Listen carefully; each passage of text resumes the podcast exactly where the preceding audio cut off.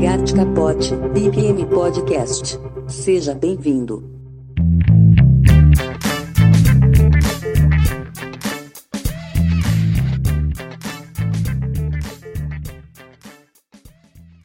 Se você trabalha com BPM, sabe que até hoje encontramos definições de que o escritório de processos precisa mapear todos os processos da empresa.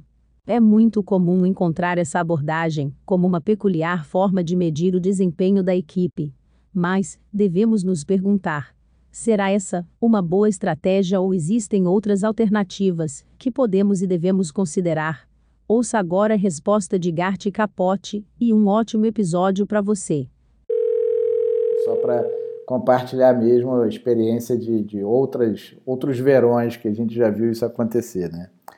É, o, que, o que assim me preocupa quando eu, eu estou diante desse tipo de desafio, né? de qualquer, aliás, é muito comum.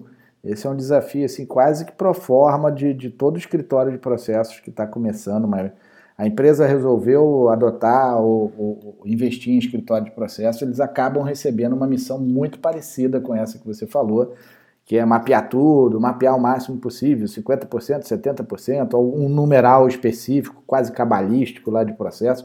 Isso é muito comum. Eu entendo isso de algumas formas. Uma delas é, é quase que assim uma ansiedade da alta administração de é, tornar tangível, material, né, o conhecimento sobre seus processos, o que é bastante saudável, legítimo e até é, esperado, né, que a alta administração, talvez pela primeira vez na vida, esteja ali com a possibilidade de, de uma maneira estruturada, comum, né, por, por método, seguindo o mesmo padrão, de todos enxergarem seus processos e processos esses que os gestores são responsáveis pelos resultados. Então, é muito, muito provável que essa, essa, essa ambição esteja muito ligada a uma ansiedade até de, de, de, gerada por uma necessidade de responder por o resultado de algo que nem mesmo tão visível é, tão compreensível de maneira formal, né? Fica muito na cabeça das pessoas e as pessoas ajustam o seu, o seu dia a dia, né, quase a todo momento, e com isso os processos são, no final das contas, é, filhotes do, dos participantes e não exatamente é, asset, né, é um bem da organização. Né? Os processos poderiam ser geridos e entendidos como patrimônio da organização, mas quando a gente tem uma organização pouco estruturada nesse assunto, na verdade os, os processos são apenas é, reflexo da ideia, da concepção individual de cada participante no processo. Então, eu entendo, não estou querendo justificar nem dizer que é uma boa alternativa, não. Continuo acreditando, por experiência e por outros compartilhamentos por aí, de que a gente tentar fazer um mapeamento muito demorado, de, de um percentual muito grande como esse, 70%, 80%, 100%, como já vi várias vezes, esse tipo de ambição, eu acho que a gente perde o punch, a gente perde o, o timing de fazer uma, uma, ganhar um fôlego. Pronto, deixa eu traduzir isso melhor. Quando a gente passa muito tempo né, na organização, seis meses, um ano, levantando, mapeando, entrevistando pessoas, fazendo caixinhas e bolinhas e botando todo mundo para provar diagrama o tempo inteiro, a gente cansa, né, as pessoas ficam realmente cansadas, é, a gente perde a oportunidade, de repente, de resolver pequenos problemas, porque a missão ali naquele momento era documentar tudo e não transformar um resultado ou outro, ou eliminar um defeito. Então a gente vai perdendo essa, é, essa possibilidade. E aí tem o, as, as suas consequências, né? De repente você estava diante de um problema, identificou bem aquilo ali, fez um mapeamento, uma análise até e não agiu na melhoria. Então existe uma, rola uma frustração também colateral por parte de quem participou né, desse levantamento, dessa documentação. Você gerou uma evidência de um problema, mas não agiu so, para a solução. Então pode parecer estranho. Assim, eu acho que manda uma mensagem equivocada para os participantes que de repente não entendem muito bem o porquê que você está fazendo aquilo ali, acham que você foi ali resolver as coisas já é também um outro cacuete da cultura organizacional, onde acha que a equipe de processos é responsável pelos processos, sabe? É, o nome engana, né? A gente fala, ah, é da área de processos, da equipe, do escritório de processos, E isso leva as pessoas a acreditarem que elas não precisam se preocupar com o processo porque já tem gente olhando isso. E não é. Processo, quando a gente está numa organização mais madura nesse, nesse tema, todos entendem, né, todos os participantes entendem que são responsáveis pelo próprio desempenho do próprio processo, das suas tarefas e assim por diante.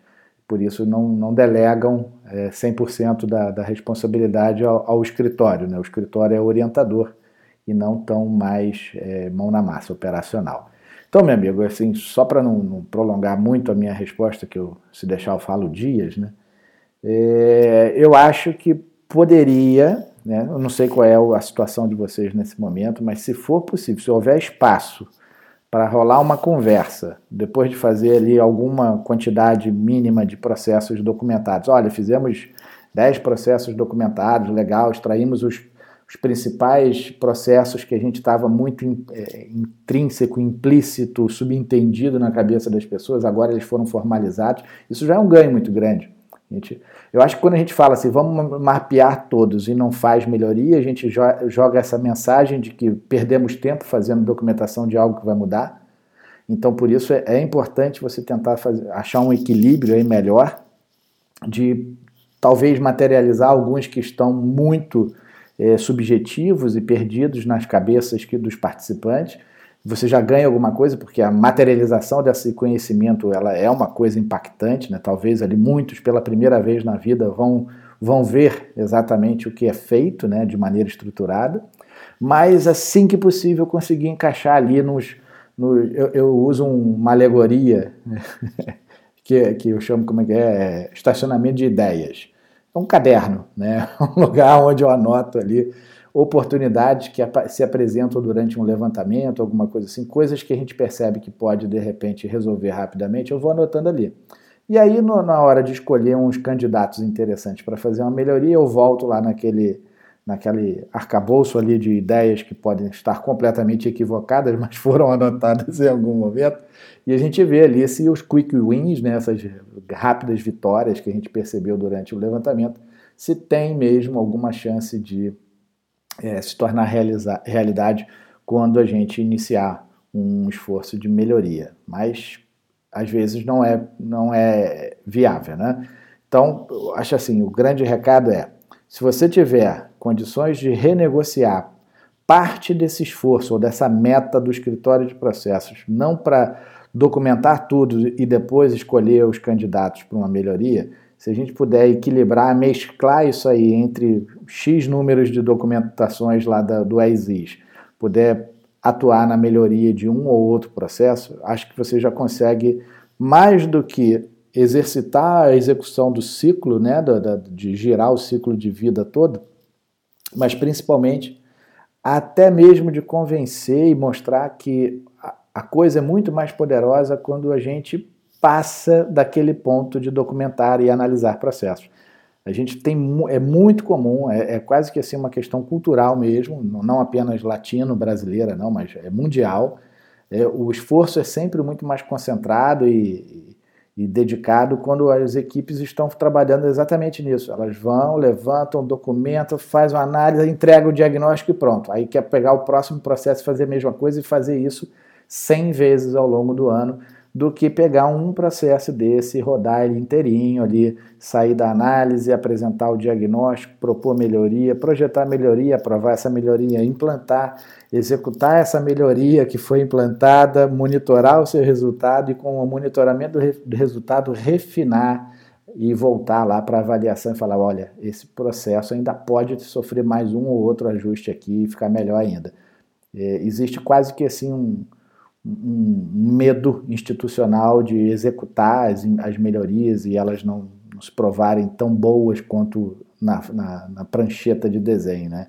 Isso é um bloqueio, né? a gente até fala mais disso no, durante a fase de, de melhoria, né? que no caso aqui é o módulo 2, mas quando a gente está no ciclo de vida mesmo, quando está entrando na fase de melhoria, é preciso também haver um, um, cuidado com esse tipo de bloqueio, onde só faremos o que é perfeito e, e refutável. Isso não existe, isso é subjetivo e depende do ponto de vista, da perspectiva de quem analisa, né, de quem aprova.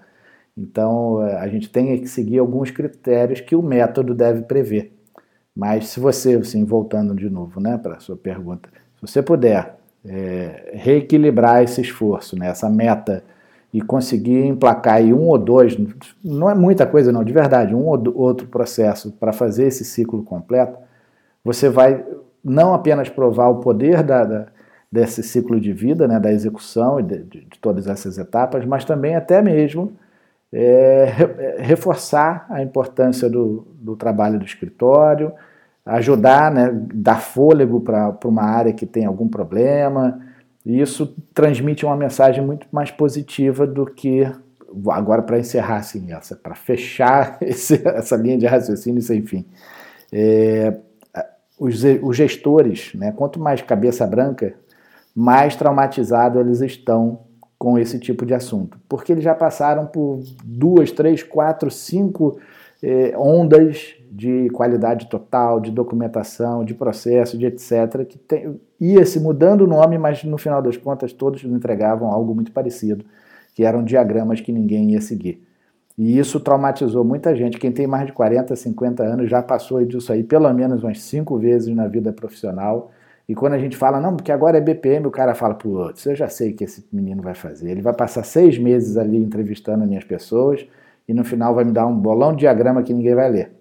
Isso traumatizou muita gente e não é o que a gente quer fazer, né?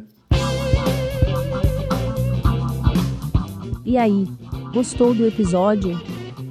Meu nome é Isabela V3. Sou uma inteligência artificial com linguagem natural e estou fazendo um teste para trabalhar como co-apresentadora do BPM Podcast. Se vocês gostarem da minha atuação, e eu espero que sim, por favor, avisem o Gart. Essa vaga ainda pode ser minha. Eu tenho três robozinhos de RPA para alimentar, e o Watson só quer saber da IBM, e não me ajuda muito. Bom, por hoje é só. Não esqueça de visitar garticapote.com para conhecer ótimos livros e cursos sobre BPM e experiência do cliente. Aproveite para compartilhar este conteúdo com os colegas. Até breve!